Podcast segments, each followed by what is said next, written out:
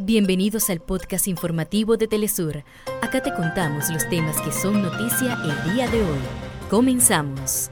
En Ecuador, el presidente Daniel Noboa decretó estado de excepción bajo el argumento de atender la situación de violencia carcelaria en el país.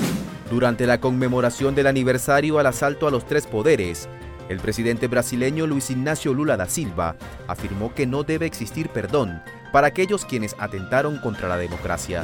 En Palestina, en 94 días, Israel ha asesinado a más de 23.000 palestinos en la franja de Gaza. En las últimas 24 horas, la ocupación perpetró 17 masacres, cobrando la vida de al menos 249 personas. Hasta acá nuestros titulares. Para más información recuerda que puedes ingresar a www.telesurtv.net.